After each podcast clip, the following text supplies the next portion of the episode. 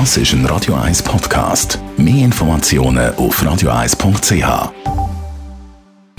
Best auf Morgenshow.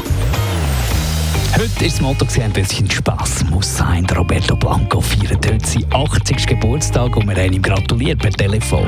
Ich fühle mich so jung. Man sagt immer, man ist so alt, wie man sich fühlt. Und ich werde mit meiner Frau und meinen Freunden feiern.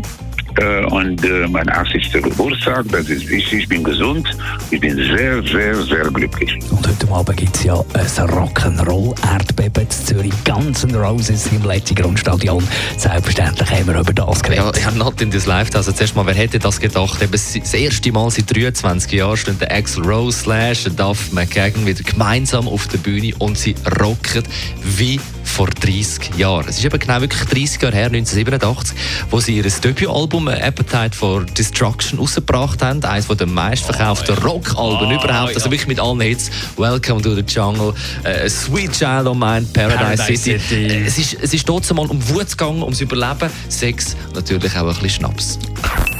Die Morgenshow auf Radio 1. Jeden Tag von 5 bis 10.